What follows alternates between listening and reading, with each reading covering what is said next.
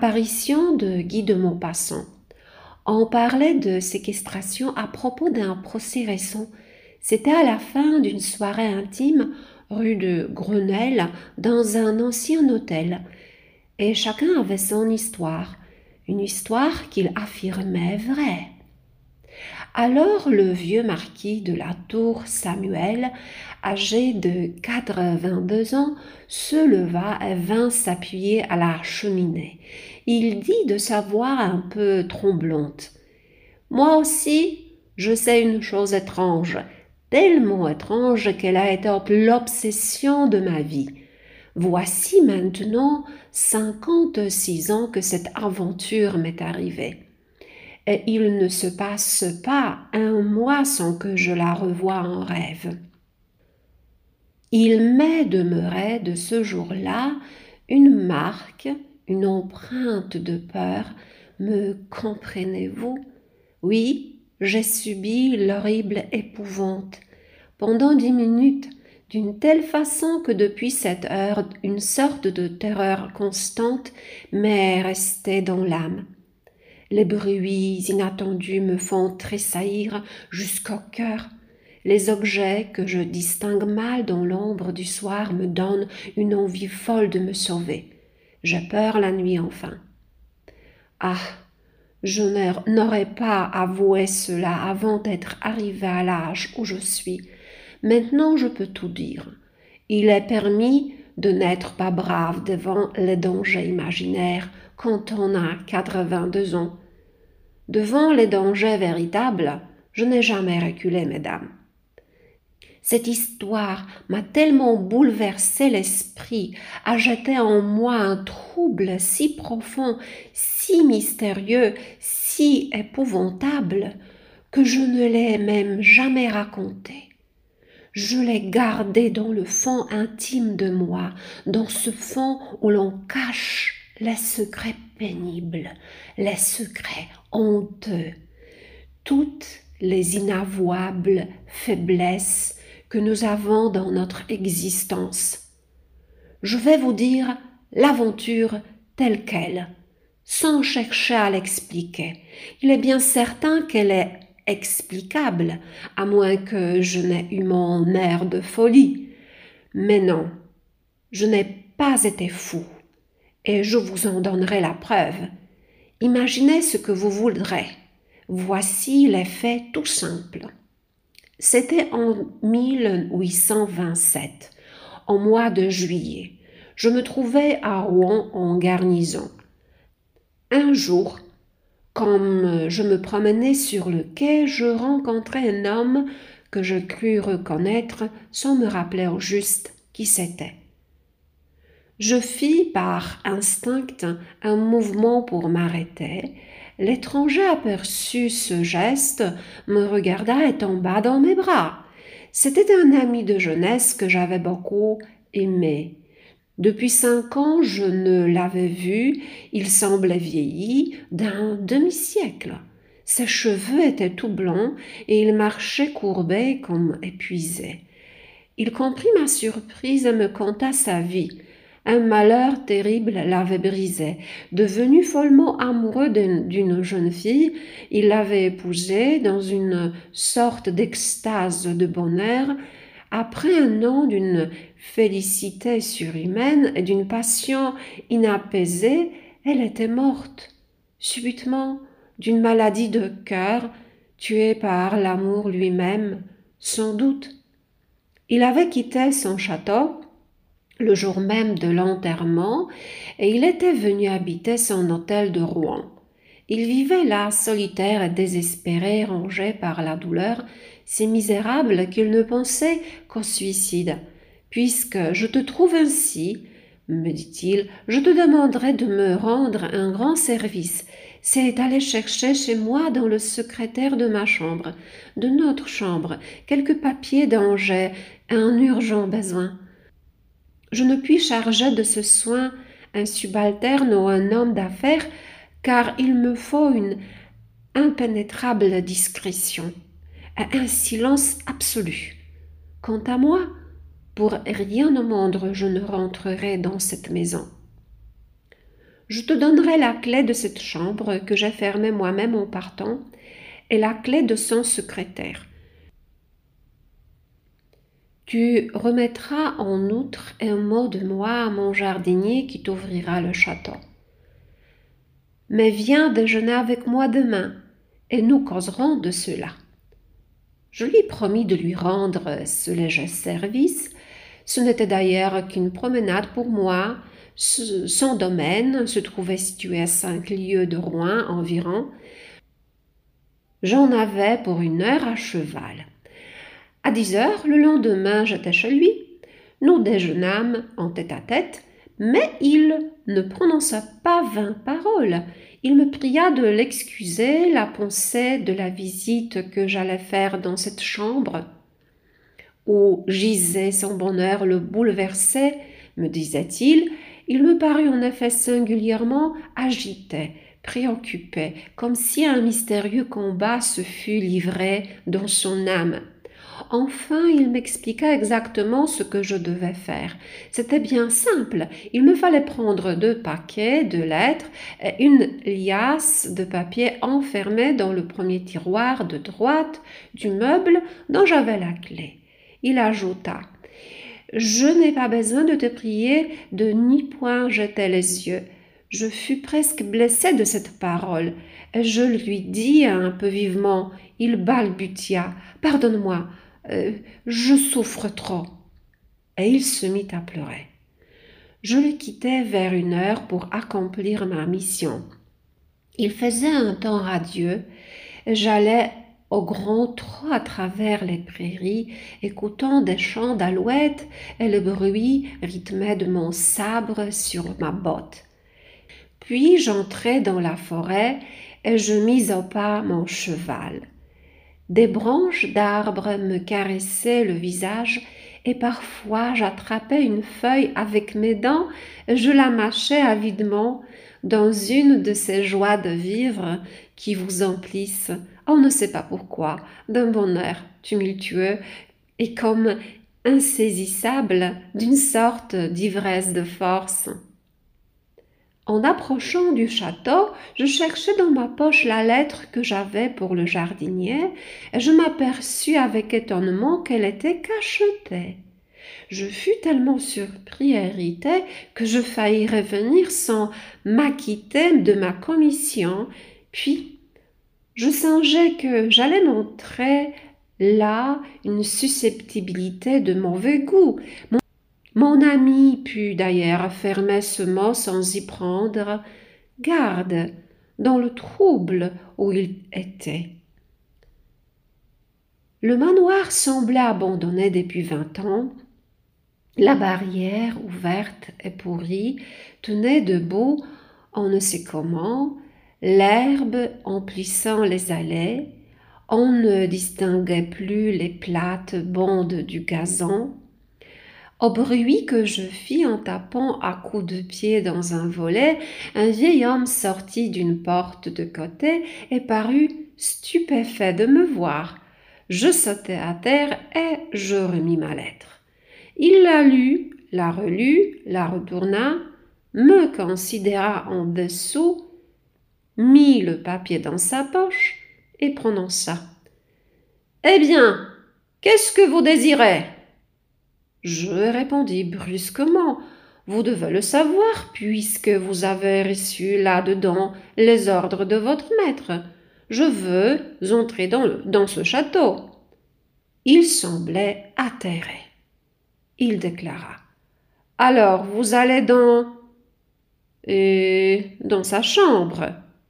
Je commençais à m'impatienter. Parbleu, mais est-ce que vous, vous auriez l'intention de m'interroger par hasard?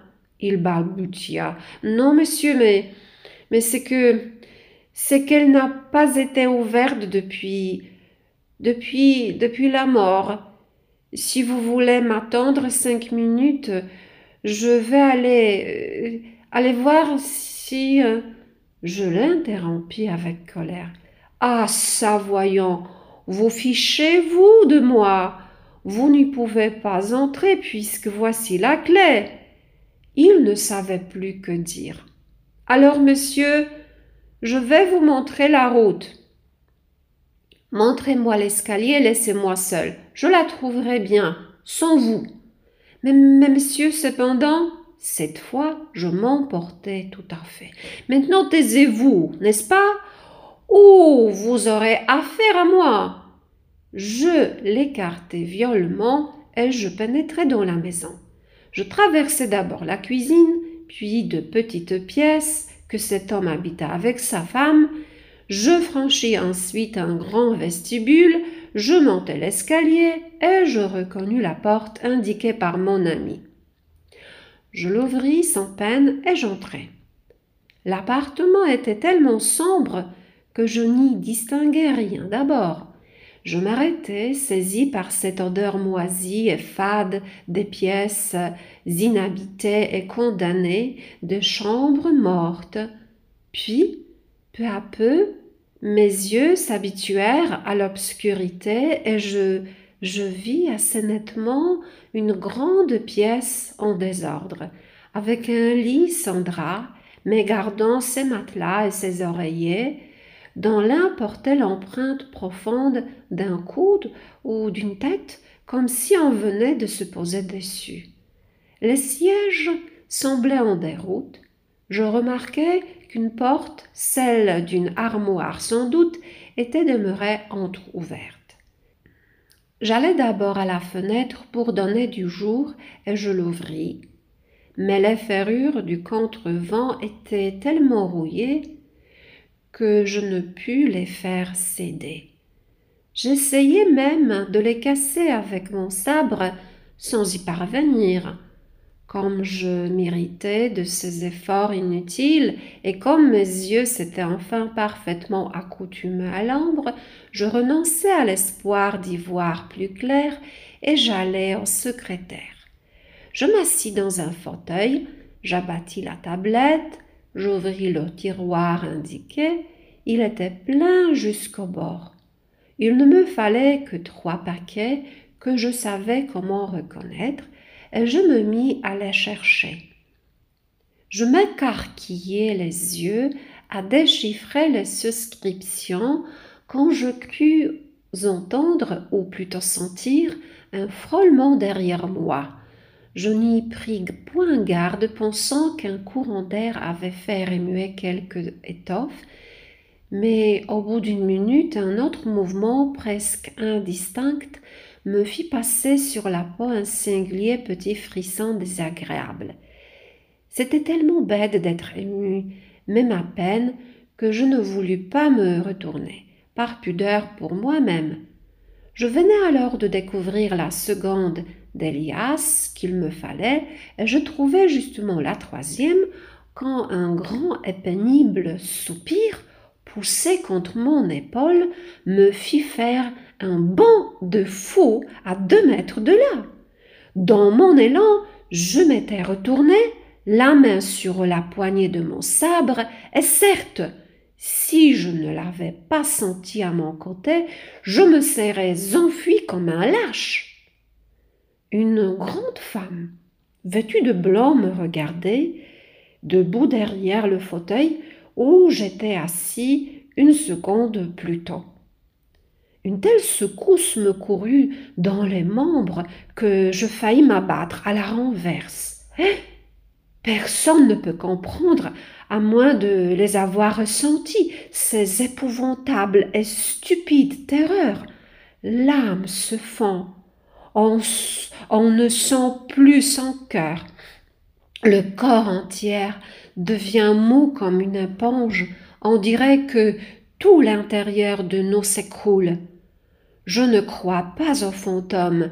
Eh bien, j'ai défailli sous la hideuse peur des morts, et j'ai souffert, oh, souffert en quelques instants plus quand tout le reste de ma vie dans l'angoisse irrésistible des épouvantes surnaturelles. Si elle n'avait pas parlé, je serais mort peut-être. Mais elle parla. Elle parla d'une voix douce et douloureuse qui faisait vibrer les nerfs. Je n'oserais pas dire que je redevins maître de moi et que je retrouvais ma raison, non. Non, j'étais perdue, à ne plus savoir ce que je faisais, mais cette espèce de fierté intime que j'ai en moi, un peu d'orgueil de métier aussi, me faisait garder presque malgré moi une contenance honorable. Je posais pour moi et pour elle sans doute, pour elle, quelle qu'elle fût, femme ou spectre, je me suis rendu compte de tout cela plus tard, car je vous assure que dans l'instant de l'apparition, je ne songeais à rien, j'avais peur. Elle dit Oh, monsieur, vous pouvez me rendre un grand service? Je voulus répondre, mais il me fut impossible de prononcer un mot, un bruit vague sortit de ma gorge. Elle reprit Voulez-vous? Vous pouvez me sauver, me guérir je souffre affreusement, je souffre, je souffre. Elle s'assit doucement dans mon fauteuil, elle me regardait. Voulez-vous? Je fis oui de la tête, ayant encore la voix paralysée. Peignez-moi. Oh, peignez-moi, cela me guérira. Il faut qu'on me peigne. Regardez ma tête, comme je souffre, et mes cheveux, comme ils me font mal.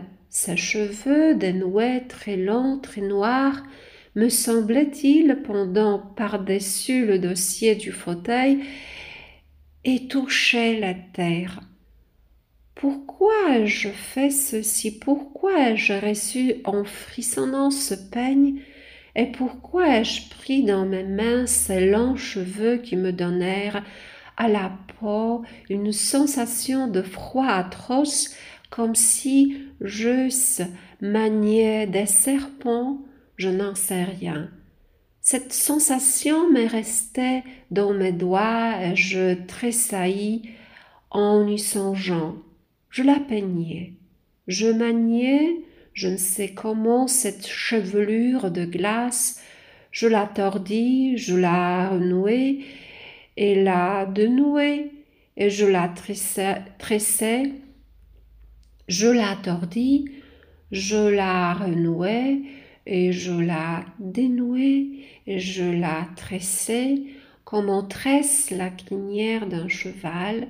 Elle soupirait, penchait la tête, semblait heureuse. Soudain, elle me dit Merci, m'arracha le peigne des mains et s'enfuit par la porte que j'avais remarquée entr'ouverte. Restée seule, J'eus pendant quelques secondes ce trouble effaré des réveils après les cauchemars. Puis je repris enfin mes sens, je courus à la fenêtre et je brisai les contrevents d'une poussée furieuse. Un fleur de jour entra. Je m'élançai sur la porte par où cet être était parti, je la trouvai fermée et inébranlable. Alors une fièvre de fuite m'envahit, une panique, la vraie panique des batailles. Je saisis brusquement les trois paquets de lettres sur le secrétaire ouvert, je traversai l'appartement en courant, je sautai les marches de l'escalier quatre par quatre, je me trouvai dehors, et je ne sais par où, et apercevant mon cheval à dix pas de moi, je l'enfourchai d'un banc et partis au galop. Je ne m'arrêtai qu'à Rouen et devant mon logis. Ayant jeté la bride à mon ordonnance, je me sauvai dans ma chambre où je m'enfermai pour réfléchir. Alors, pendant une heure, je me demandais anxieusement si je n'avais pas été le jouet d'une hallucination.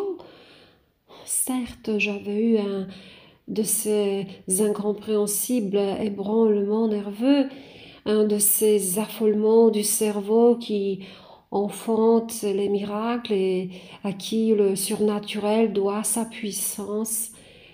Et j'allais croire à une vision, à une horreur de mes sens, quand je m'approchais de ma fenêtre, mes yeux par hasard descendirent sur ma poitrine, mon dolman était plein de longs cheveux de femme qui s'étaient enroulés au bouton. Je les saisis un à un et je les jetai dehors avec des tremblements dans les doigts.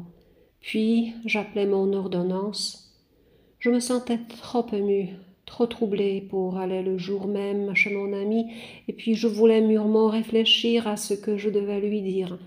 Je lui fis porter ces lettres, dont il remit un au soldat. Il s'informa beaucoup de moi. On lui dit que j'étais souffrant, que j'avais reçu un coup de soleil, je ne sais quoi. Et il, parut inquiet. Je me rendis chez lui le lendemain, dès l'aube, et résolus à lui dire la vérité. Il était sorti la veille au soir et pas rentré. Je revins dans la journée, on ne l'avait pas revu. J'attendis une semaine, hein, il ne réparut pas.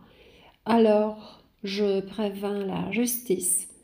On le fit rechercher partout, sans découvrir une trace de son passage ou de sa retraite. Une visite minutieuse fut faite au château abandonné. On n'y découvrit rien de suspect. Aucun indice ne révéla qu'une femme y eût été cachée. L'enquête n'aboutissant à rien, les recherches furent interrompues. Et depuis cinquante-six ans, je n'ai rien appris. Je n'ai rien, rien appris. Je ne sais rien de plus. 4 avril 1883, Guy de Maupassant.